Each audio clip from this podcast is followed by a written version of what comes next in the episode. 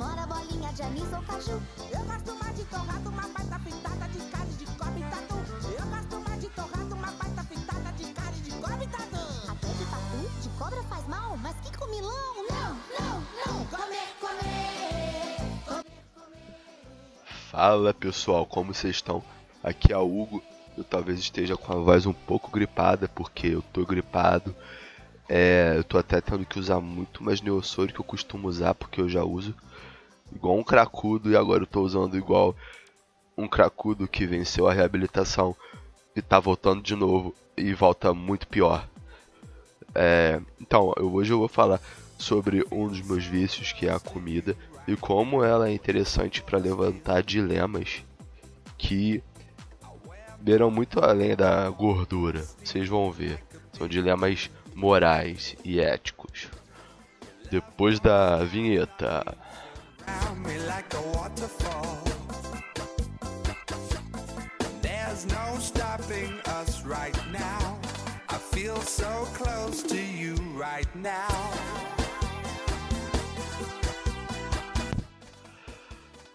Então, pessoal, a história que eu vou falar hoje, primeiro sobre o lance da comida e tudo mais, foi agora, pouco tempo atrás, quarta-feira, quando ia ter Brasil contra a Sérvia. Tava todo animadão que eu poder finalmente acordar tarde no dia de semana, todo boladão, mas deu tudo errado, né? Eu vou contar aqui a história pra vocês. Foi nessa quarta, como eu já falei, e minha mãe bate na minha porta exatamente 8 da manhã. Pra quê? Eu acordei lá todo fudido, levantei, falei: "O que que você queria?"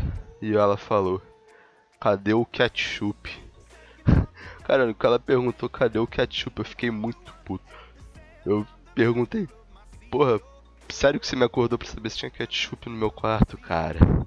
Tá, não falei cara, né? Porque senão eu tomo uma bica.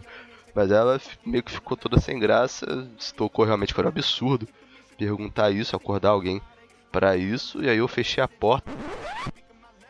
Oi, aqui é o Hugo do Futuro, e um negócio que eu não explorei muito nesse áudio, mas que é uma, uma pergunta que a gente tem que se fazer é por que, que alguém às 8 da manhã ia querer um ketchup, cara? Porra, a menstruação não desceu, quis botar na cocinha pra falar que tinha descido pro namorado, cara, mas eu tô falando da minha mãe, então não, não, ignora, vou excluir essa porra. Merda. Tá aí, no que eu voltei pra deitar, eu percebi que o ketchup tava do meu lado, no travesseiro. Eu dormi com a porra do ketchup, cara. E aí eu começou a... Eu não consegui voltar a dormir, né? Me veio umas lembranças e eu lembrei que eu fiquei bebendo ketchup até pegar no sono. Não sei se eu. Não lembro o que eu tava vendo, cara. Acho que eu devia estar vendo Multishow. E não, pô, se eu falar isso eu vou me entregar. Eu tava vendo Irmãos à Obra. Cara, tam, tal, dependendo da interpretação, talvez não seja legal também. Bom, tava vendo alguma coisa muito masculina e que não dê para se masturbar. Então, eu deixei o ketchup e deixei ali do lado de fora, deixei em frente à minha porta. E falei, eu não sei como é que você veio parar aqui. Aí eu voltei pra cama de novo, tentei me acomodar, mas aí eu vi que tinha umas embalagens de Hot Pocket em volta da cama também. Eu não sei como é que eu consegui cair no sono, cara. Que noite foi essa? E aí eu vi que do meu lado, no, no móvel fica do lado, tinha uma garrafa de Coca-Cola que parecia parecia uma Coca especial, edição especial sabor limão, sabe? Porque sabor limão, quando eu fui cheirar aquele negócio, tava com um puta cheiro de mijo. E aí eu lembrei que eu tinha dado uma acordada mais cedo. E eu resolvi achar que era uma boa ideia mijar naquela garrafa. E olha, foi difícil pô, mijar lá, porque imagina que um pau lá duraço na hora que acorda no auge dos 5 centímetros e meio. Não é fácil mirar aquilo dali não, cara.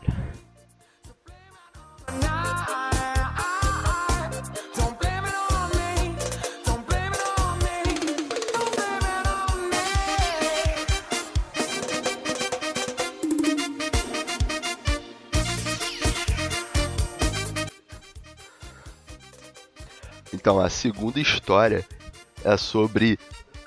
É agora que entra o que eu falei na abertura sobre valores morais e éticos, né? Porque vocês vão ver. Esses dias, uns dois dias depois desse, dessa primeira história, eu tava decidido que eu não queria mais comer alimentos de gordo naquela noite. Então, porra, eu tava lá preparando para fazer uma carne de hambúrguer e aí eu vi que tinha um sanduíche natural do hortifruti, cara. É, pô, eu abri, um cheirinho bom, sabe, aquele de frango com, com saúde. Aí eu, eu vi que aquele sanduíche tava lá dando mole, só que eu fiquei na dúvida, cara. Eu fiquei na dúvida se aquele sanduíche a minha mãe ela ia levar pro trabalho ou não. Uma parte minha meio que sabia, mas eu preferi deixar outra parte na dúvida. Então eu fiquei uma meia hora na cozinha pensando se eu faria isso, se ia, que ia ser um puta de um vacilo, ou se eu comia essa carne processada, recheada de câncer e continuava sendo gordo. Então, porra, eu, eu resolvi pegar o sanduíche, voltei pro meu quarto. Quando eu fui dar aquela mordida safada, bateu aquele negocinho que, gente, que algumas pessoas têm que se chama consciência. Ela bateu forte pra caralho. Então fui eu, voltei pra cozinha, abri a geladeira, guardei aquele negócio. Só que no que eu tava fechando a geladeira, bateu a consciência de novo. E ela falou: Pô, cara, é melhor tu comer um alimento mais saudável, né? Por favor. Então, para acabar com essa plantação, eu simplesmente peguei essa porra de sanduíche de novo lasquei um mordidão. E aí, já, o estrago já tava feito, voltei pro quarto, terminei aquele sanduíche delicioso, cara, cara, delicioso. E, caralho, ainda terminei aquilo e ainda tava com fome, cara. Sabe, essas porras do hortifruti não mata fome. Se você. Se o McDonald's fizer uma parceria com o hortifruti, você comer 5 Big Macs no hortifruti, não vai matar sua fome, porque tá vindo do hortifruti, cara. Cara, só pra você ter uma noção, o, o alface do hortifruti, do hortifruti do McDonald's é melhor. Vai entender.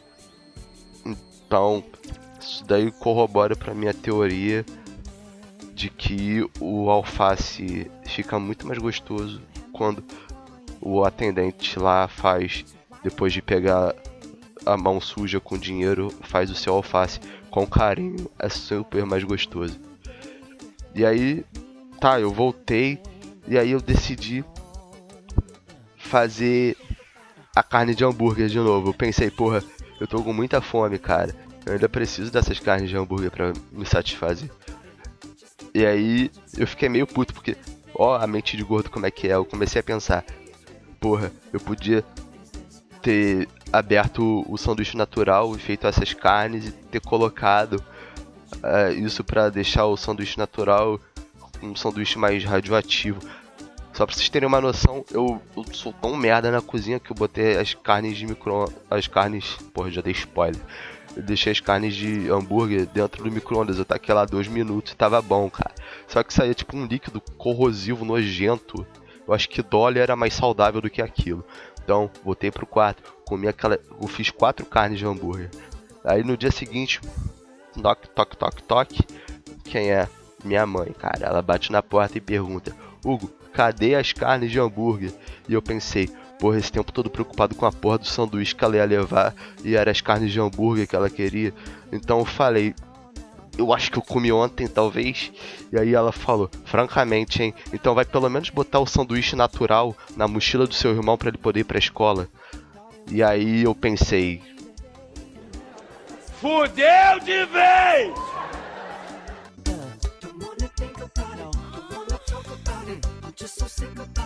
Believe it's ending this way. Just so confused about it, feeling the blues about it. I just can't do it. Can you tell me is this fair?